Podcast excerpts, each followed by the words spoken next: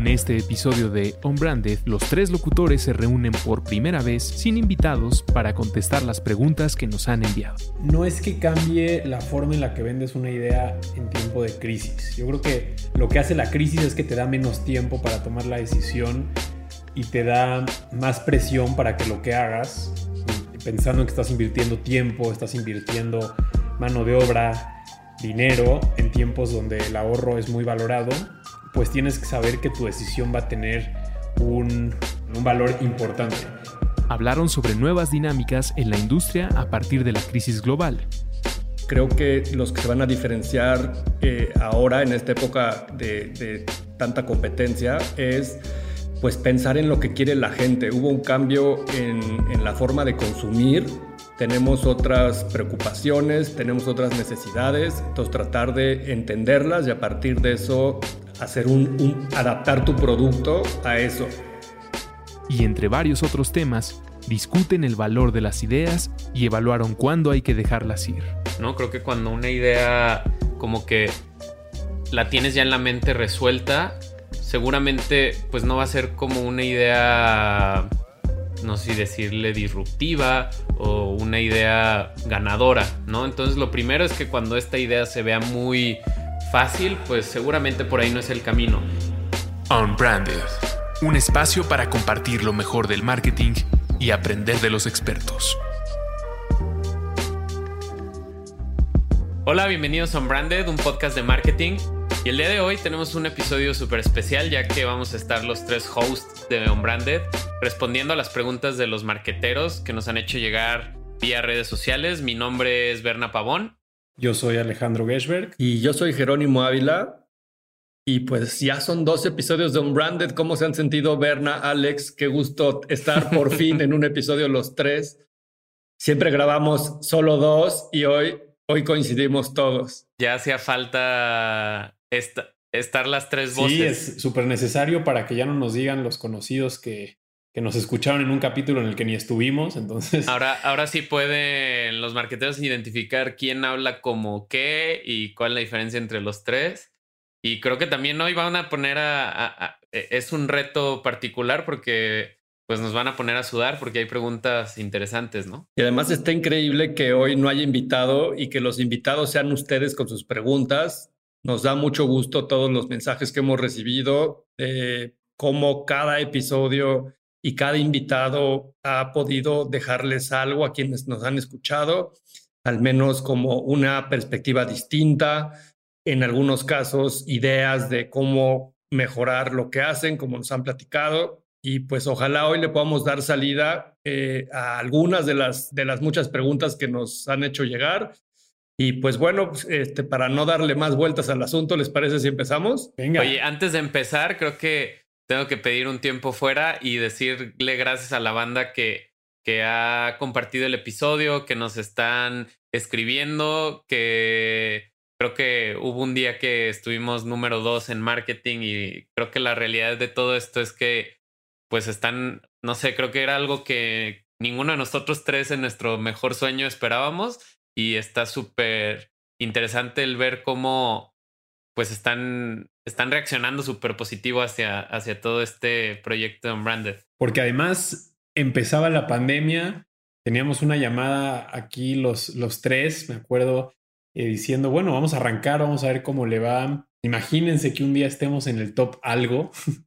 no sabemos si vamos a ser el top menos escuchado, pero eh, es impresionante después de 12 capítulos encontrarnos con gente que no sean familiares ni amigos que escuchan este podcast, vernos de, de repente en algunos top charts, ¿no? Que de repente eh, ahí en marketing, en business, hemos podido escalar ahí algunos peldaños y la verdad es que este sueño arrancó con la pandemia y, y ahora la pandemia seguirá, pero es, es, es muy bonito darse cuenta que eso que soñamos y que nos emocionaba bastante, pues ahora ya está consolidado y ahora viene el reto de mantenerlo de esa forma. Y bueno, pues vamos a comenzar con el primer tema del episodio de hoy. Alberto, que trabaja en una agencia, nos pregunta, ¿qué recomiendan para poder vender mejor ideas en tiempos de crisis? Venga, Berna. Pues bueno, yo voy a tener que llegar a mi, a mi quote más, más este, trascendente de marketing, que es que las oportunidades se esconden en la estrategia. Y creo que mi primera recomendación para, para, para vender una idea es identificar cuál es la verdadera oportunidad que encuentras o la, o la oportunidad que alcanzas como a descifrar dentro de este diagnóstico, porque creo que lo que hace o, lo que define un buen mercadólogo o un buen comunicador es esta habilidad de poder identificar esa oportunidad y, también como el mindset de, de, poder, lejos de decir tengo un problema o hay una crisis, poderlo ver como una gran oportunidad o un reto de poder lograr algo ante ciertas adversidades. Entonces, yo creo que lo primero es como tratar de tener este radar pulido hacia identificar estas oportunidades y ya traducirlas a una, a una idea. ¿Tú, Alex, qué? Pues yo creo que no es que cambie la forma en la que vendes una idea en tiempo de crisis. Yo creo que lo que hace la crisis es que te da menos tiempo para tomar la decisión y te da más presión para que lo que hagas, mm, pensando en que estás invirtiendo tiempo, estás invirtiendo mano de obra, dinero, en tiempos donde el ahorro es muy valorado, pues tienes que saber que tu decisión va a tener un valor imposible, eh, eh, perdón, un valor importante. Entonces creo que no cambia el hecho de la pandemia la forma en la que debes de vender ideas, pero sí cambia las reglas del juego y tienes que ser más efectivo. Y en ese sentido, creo que es importante dejar de pensar que lo que estás vendiendo es una idea y te empieces a cuestionar qué problema le estás resolviendo al consumidor. ¿Por qué lo que tú estás vendiendo eh, es relevante para alguien? Si alguien está buscando eso que tú tienes en esa idea o responde a alguna necesidad básica o no básica o que sea relevante por lo que la gente está viviendo contextualmente o en general en su vida. Creo que lo resumiría en esos dos puntos. Y pues yo creo que desde el punto de vista de las agencias, pues obviamente va a haber una competencia más feroz por ganarse ese proyecto, por ganarse ese cliente. Y creo que lo que nos toca es pues tratar de ser más competitivos y, tratar de generar el mayor valor posible a ese cliente. Eh, y creo que pues el, el, costo-beneficio va a ser un factor importante en estas épocas, así que creo que pues hay que estar súper preparados, estudiar las necesidades del cliente, la industria, la competencia, llegar con toda la tarea hecha, en, en, la presentación, en el pitch, ser súper claro, ser conciso y, siempre tratar de ponerse en los zapatos de, del cliente, eh, que pues también está muy presionado por entregar resultados y tiene un problema y nosotros somos quienes le vamos a ayudar a resolver ese problema y ayudarlo a lograr esos objetivos. Entonces, en la medida de que dejemos claro cómo nosotros le vamos a ayudar a lograr eso, creo que vamos a poder ser exitosos vendiendo la idea. Y me quedo mucho con eso que, dices tú de ponerte en el lugar del, del, cliente, porque creo que el marketing tiene que ser siempre, siempre, siempre empático, ¿no? Y, y creo que cuando tratas de, de estar en el lugar del el cliente o en el lugar del consumidor o en el lugar de la agencia, o sea, como que siempre ponerte del otro lado te da la oportunidad de, de poder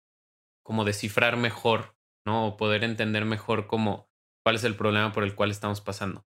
Pero bueno, vamos a, la segunda pregunta que está haciendo Arnulfo Martínez de Guadalajara.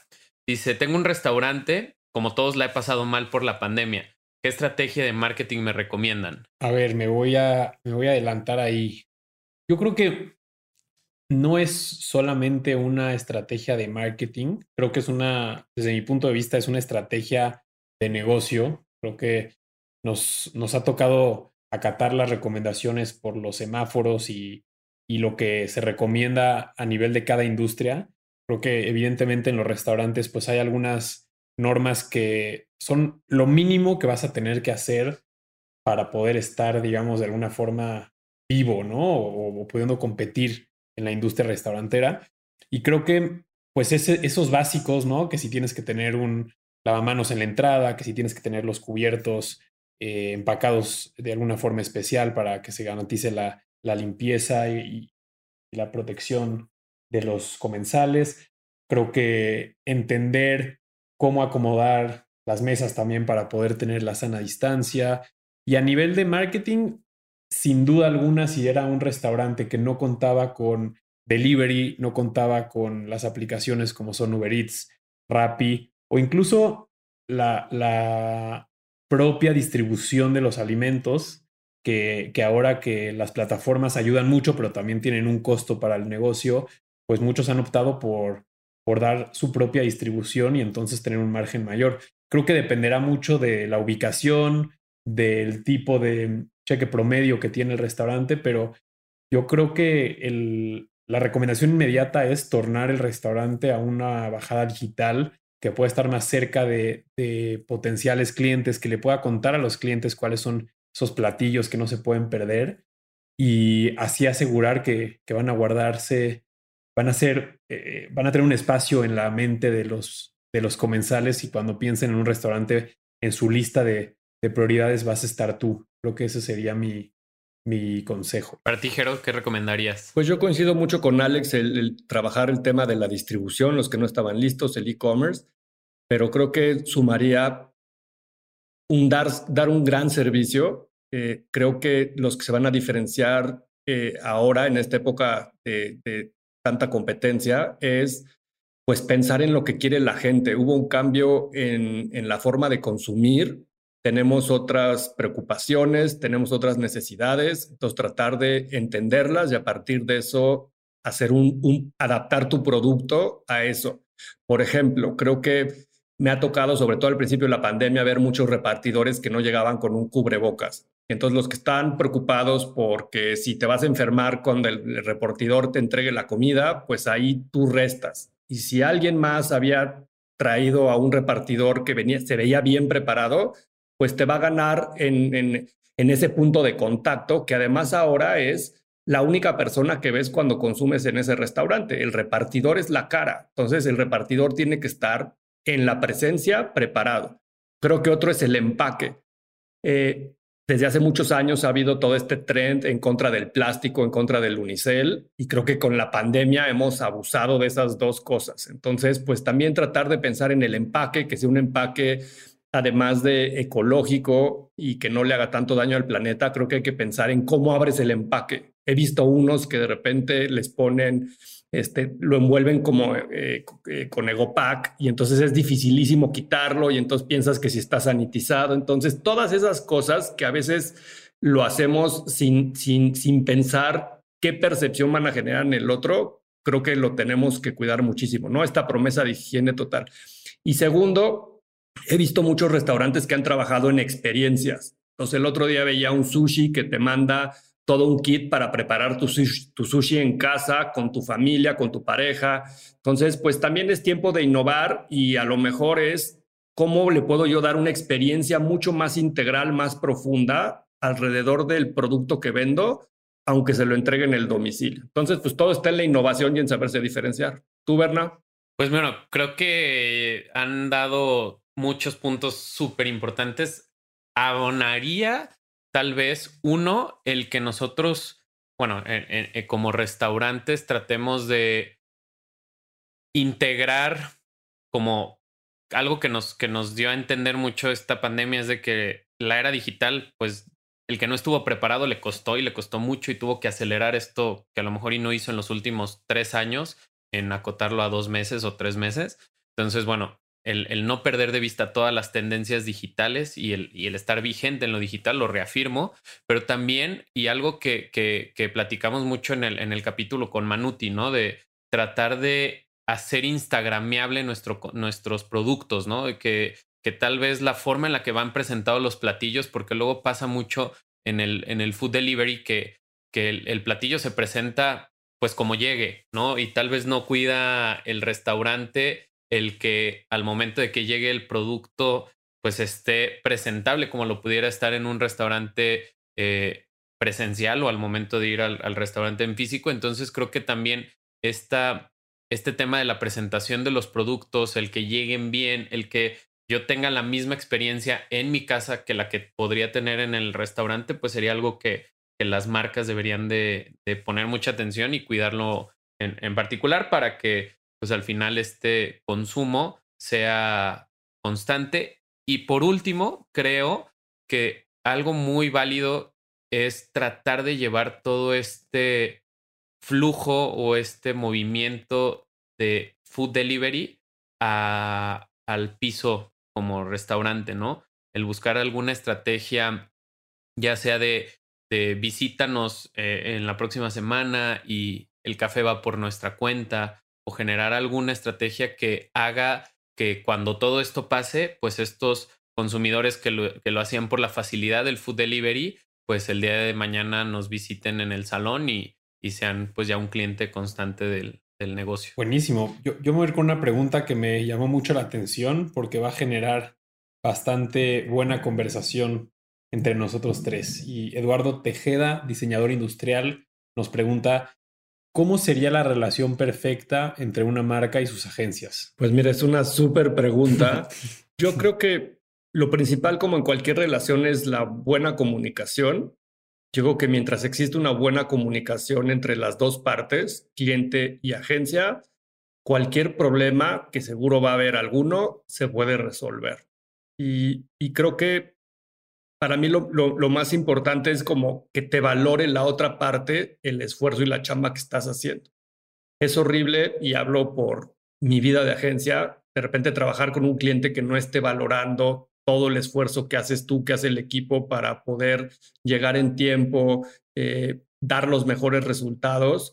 Creo que siempre es un motivador interesante que, entiendas que la otra parte valora ese esfuerzo que estás haciendo. Y luego hay cosas creo que universales que, que, que, son buenas siempre, como la transparencia.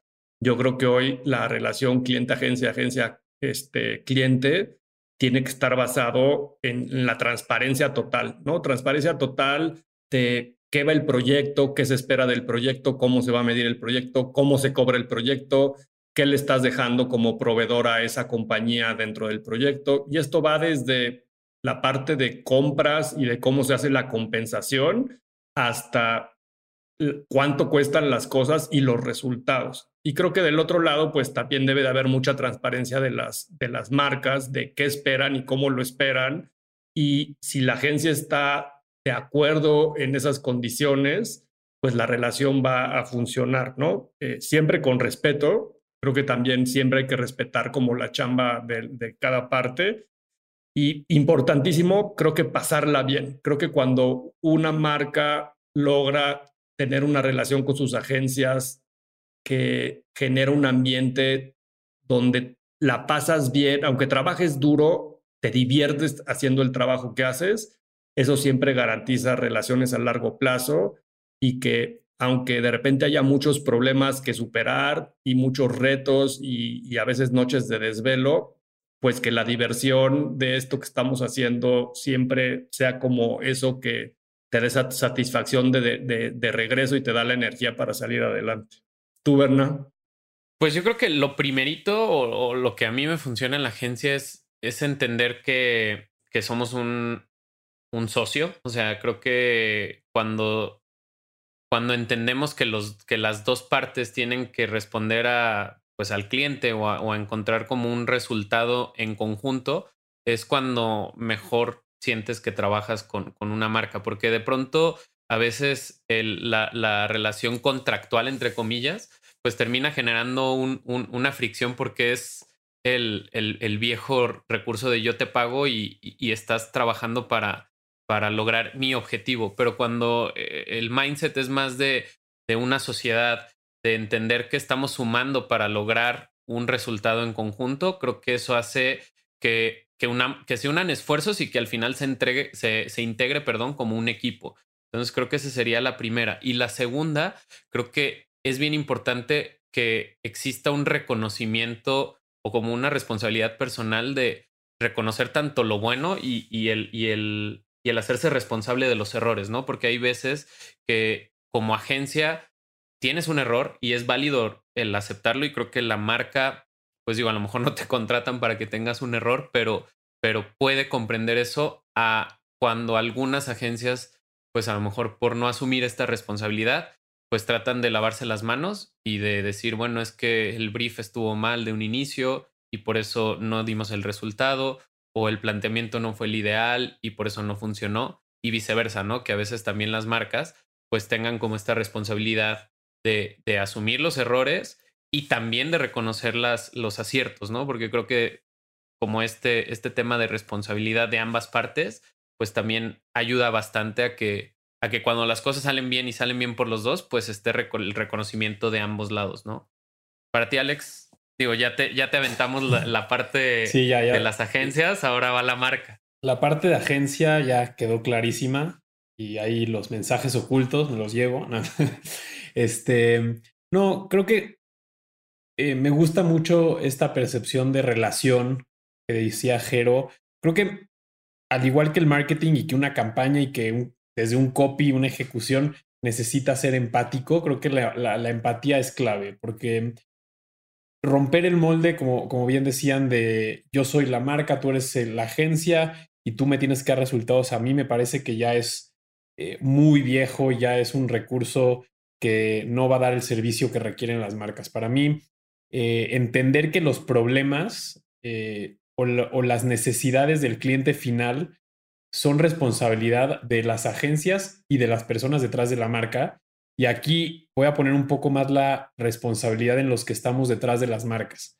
Creo que estamos en una época en donde creo que hay que estar muy abiertos a, a los momentos en los que las cosas van a salir, hay ideas brillantes y se ejecutan, pero también hay momentos y hay campañas y hay ejecuciones más complicadas y tener esa tolerancia a la frustración por, por ambos lados hace más fuerte la, la, relación. Yo siempre me he acordado de esos momentos en donde no vemos por dónde sacar una ejecución, por dónde sacar una campaña y el trabajo duro y a veces las noches largas nos permiten encontrar ese, ese resultado que al final acaba siendo muy poderoso con muy buenos resultados. Entonces creo que los que estamos atrás de la marca tenemos que dejar de pensar que estamos recibiendo un servicio y márcame cuando tengas la respuesta para las agencias y entender que el mejor creativo, el mejor planner y el mejor copy de cualquier marca es quien mejor la conoce. Entonces, nosotros desde las marcas no podemos desblindarnos. Obviamente no haremos el trabajo de las agencias, pero cada vez tiene que ser un trabajo a cuatro manos y cada vez tiene que estar más cerca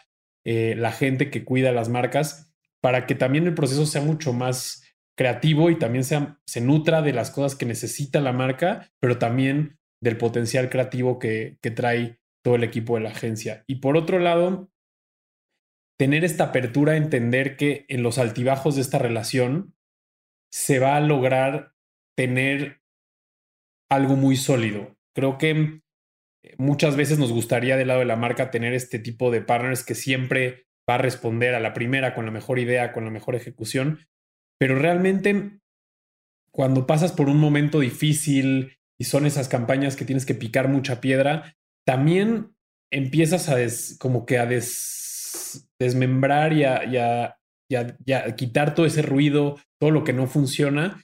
Y, y, naturalmente el conocerse y el entender cuáles son las debilidades, cuáles son las fortalezas como equipo, marca, agencia, te permiten tomar decisiones a mediano y a largo plazo, porque existen agencias espectaculares en planning que les cuesta un poco la creatividad. Creo que hay que estar abiertos a lo que te toca y siempre trabajar en equipo. David desde Monterrey nos pregunta, ¿en qué momento debo dejar morir una idea?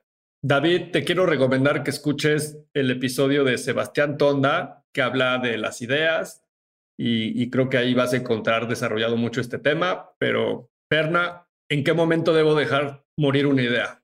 Yo creo que el primer, bueno, para mí la primera, el primer síntoma de que una idea ya no, ya no, ya no funciona y creo que ahí ya es un tema un poco más de, de experiencia o del tiempo que lleves en esto, pero creo que lo primero es cuando esta idea se te hace muy fácil de realizar, ¿no? Creo que cuando una idea como que la tienes ya en la mente resuelta, seguramente pues no va a ser como una idea, no sé decirle disruptiva o una idea ganadora, ¿no? Entonces lo primero es que cuando esta idea se vea muy fácil, pues seguramente por ahí no es el camino.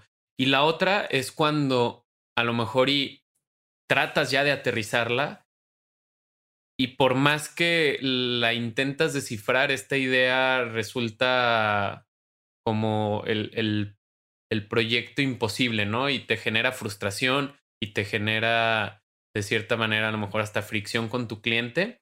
creo que también debería esta idea de tener como una forma de fluir un poco más natural o entre comillas, este, como sencilla en el sentido de, de cómo vaya caminando, ¿no? Entonces, pues esos serían como mis dos, mis dos puntos.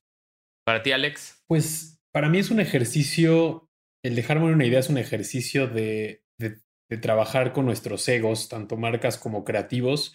Todos sabemos que, que los creativos y los que estamos detrás de las marcas somos normalmente muy enamorados de nuestras ideas, muy aferrados a lo que queremos hacer y muchas veces no dejamos morir una idea por empujar algo que de manera personal o incluso grupal queremos eh, y estamos como muy obsesionados con realizar.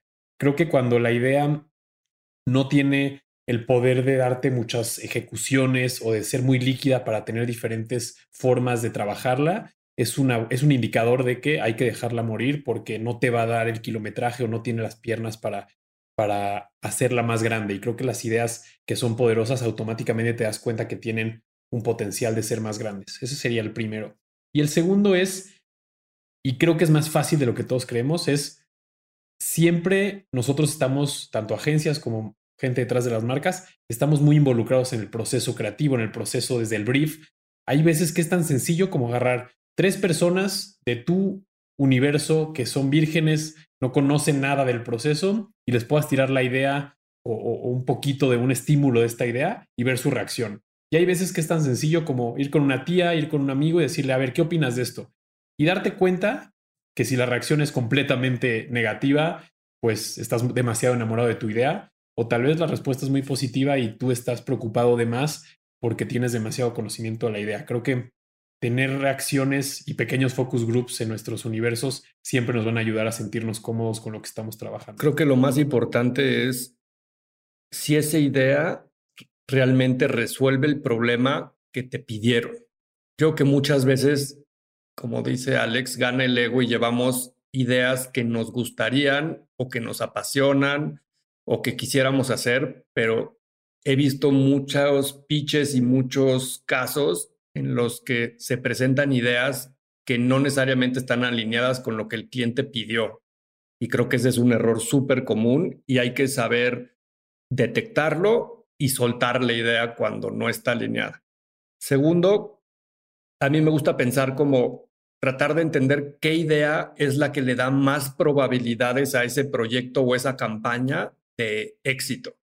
Y ahí hay cosas desde qué tan fácil es de ejecutar la idea o sea, puede ser que haya una idea mucho más compleja que otra de ejecutar y eso le mete un nivel de riesgo que en mi punto de vista eso hace mejor a una idea que otra en términos de probabilidad de, éxito, probabilidad de que esté en tiempo en costo. Eh, entonces creo que si tienes un abanico de ideas, creo que tratar de, de darle una prioridad contra el éxito del problema que tiene que resolver esa es una buena forma y dejarla ir. Y la otra es, creo que cuando le das muchas vueltas y no te termina de, amarrar o de cerrar esa idea o de hacer sentido total, y es un tema de instinto, a veces hay que soltarla y, y, pensar en otra.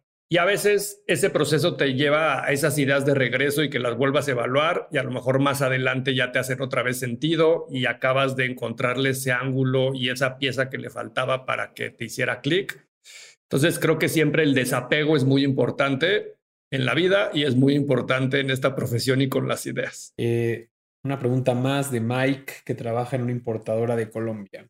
¿Qué cambios ven que han hecho las marcas a causa de la pandemia? Bueno, pues creo que es una pregunta que nos podría tomar mucho tiempo porque creo que las marcas, muchos de los cambios que hicieron, pues fueron en, en principio adaptarse a lo, a lo digital, pero creo que algo que yo noté o que he notado que es muy rescatable es el darle el protagonismo al usuario dentro de la estrategia. O sea, creo que hoy eh, la pandemia hizo que las marcas dejaran de pensar en cómo resolver las cosas hacia la marca.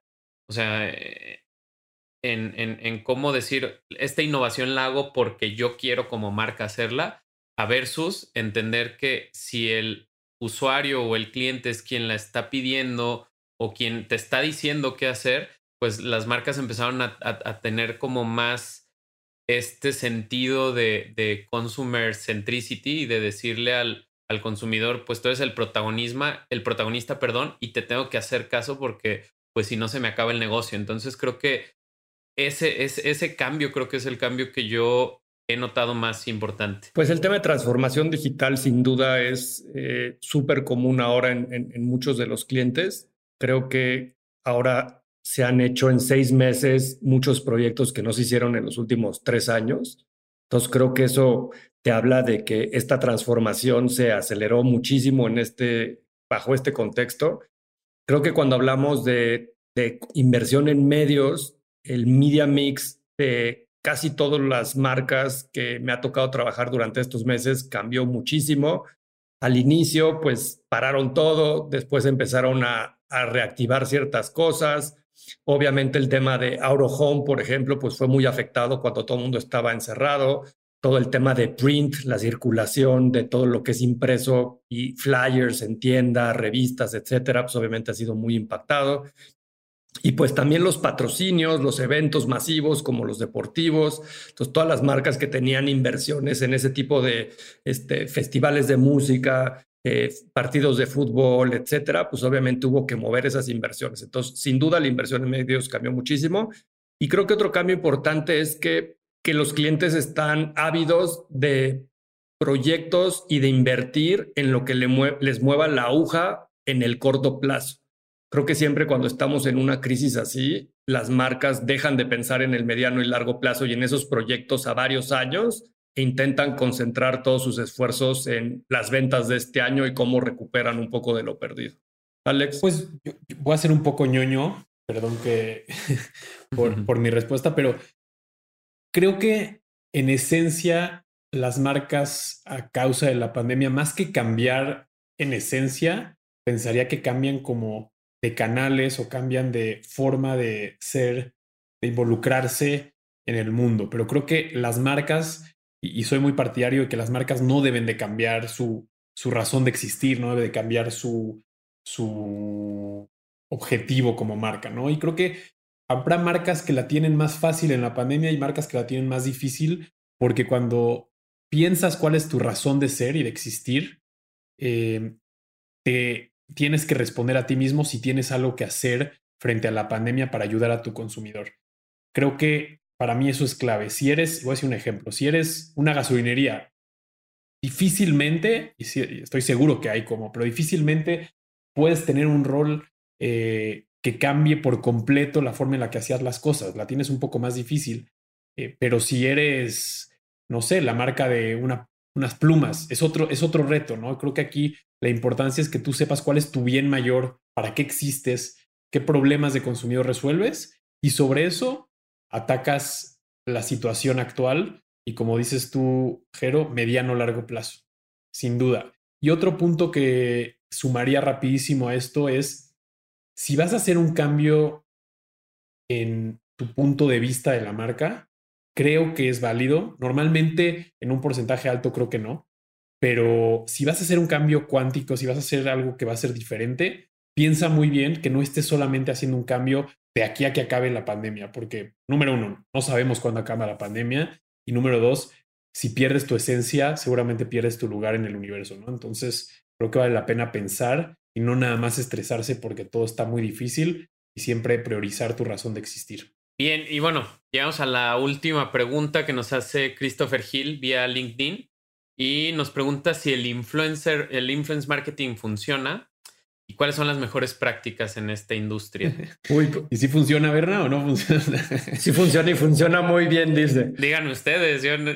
pues mira, yo creo que no todo funciona para todo mundo, ni el influencer marketing, ni el social media, ni, ni muchas cosas. Yo creo que no hay una medicina para todos los enfermos.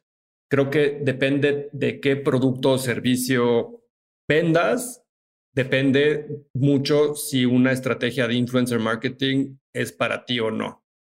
Creo que eh, eso es una. La otra es escoger bien a qué influencer, ¿no? Hay de influencers a, influencers. Entonces, creo que siempre trabajar sobre resultados y si se puede pagar por resultados, siempre es una buena idea y así esa es una buena práctica, ¿no? ¿Cómo lo vas a medir? Y en base a esa medición que te garanticen que te van a, a cumplir con la inversión que estás haciendo y que sean objetivos que realmente tienes resultados eh, cuantificables, ya sean de ventas o de leads o de incluso resultados de branding, como puede ser a lo mejor eh, alcance, eh, top of mind, este, mover la intención de compra. Entonces siempre hay maneras de, medirlo y de alinear esa parte. Alex. Pues a mí este tema me, me encanta porque de entrada diría, claro que funciona, pero no te funciona cualquier estrategia de influencer marketing. Creo que eh, de repente hay errores como pretender que un influencer puede venderte un producto como si fuera estas señoritas del súper que te dicen, ¿quiere probar el, jamón food? No, no es así, ¿no? Entonces, creo que es, ese es un servicio que tiene que ser hecho a la medida. Tienes que entender si necesitas micro influencers o macro influencers, incluso dentro del mundo de los influencers, de saber eh, discernir entre alguien que es realmente un influencer contra alguien que es un celebrity. Y bueno, es un mundo enorme del cual podremos hablar tres capítulos seguidos, pero para mí sí funciona. Las mejores prácticas es entender que la influencia viene de alguien que está satisfecho con lo que tú estás vendiendo. Creo que esa sería para mí, si tuvieras que escoger una única estrategia, es el mejor influencer es un cliente satisfecho y si además tiene un montón de alcance, pues golazo. Berna, tu especialidad. Pues mira, yo creo que el, definitivamente funciona, pero el tema es entender hacia qué o cómo va a ser el planteamiento de esta estrategia.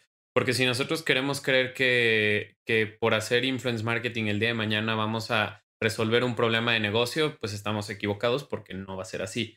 Pero dentro de una estrategia de comunicación integral, donde yo ya tengo pues un 360 de, de marketing digital, y parte de mi estrategia y en, el planteamiento es hacer influence marketing, creo que claro que funciona, pero hay que poner objetivos, hay que identificar para qué lo queremos, ¿no? Y cuál, cuáles van a ser los KPIs que nos van a medir si este rendimiento es positivo o no.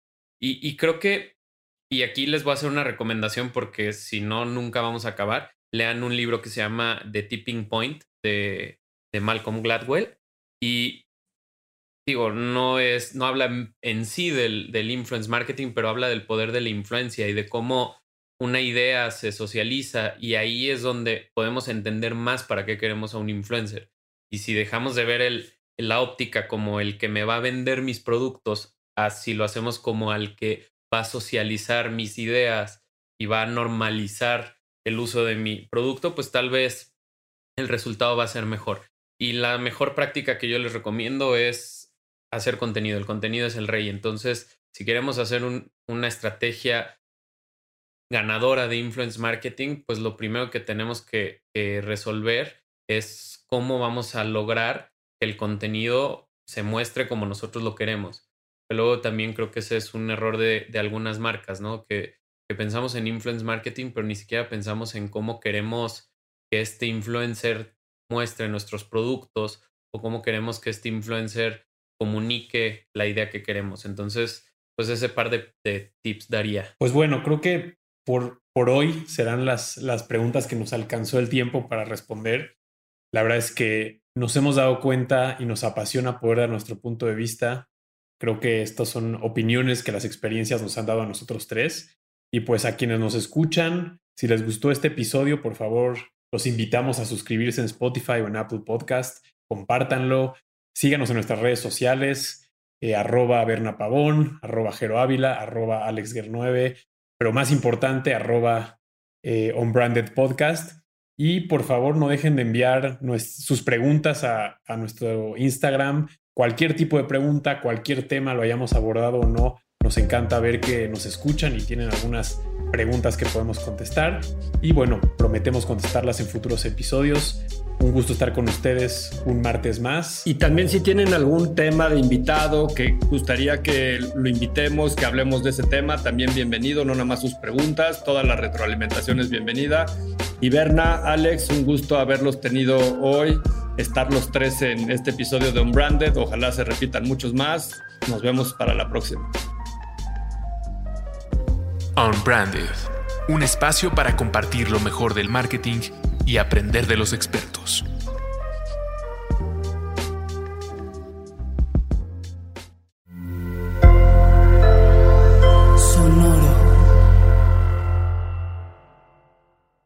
¿Estás listo para convertir tus mejores ideas en un negocio en línea exitoso? Te presentamos Shopify. Tal vez no lo sabías, pero nuestro podcast More Than Mamis es un negocio y lo empezamos por supuesto para desahogarnos y hablar sobre la maternidad, no para convertirnos en expertas de ventas y del e-commerce. Así que sí, necesitábamos ayuda para vender nuestro merch y poner en marcha nuestra tienda. ¿Y cómo suena con Shopify? Llegó otra venta. Shopify es la plataforma de comercio que está revolucionando millones de negocios en todo el mundo. Ya seas un emprendedor desde tu casa o desde donde sea, Shopify es la única herramienta que necesitas para iniciar, administrar y hacer crecer tu negocio sin dificultades. Con Shopify puedo gestionar pedidos, envíos y pagos desde cualquier lugar, brindándote toda la información y estadísticas de tus ventas al detalle. Regístrate para un periodo de prueba con tan solo un dólar al mes en shopify.com barra sonoro, todo en Ve a shopify.com barra sonoro para llevar tu negocio al siguiente nivel. Shopify.com barra sonoro.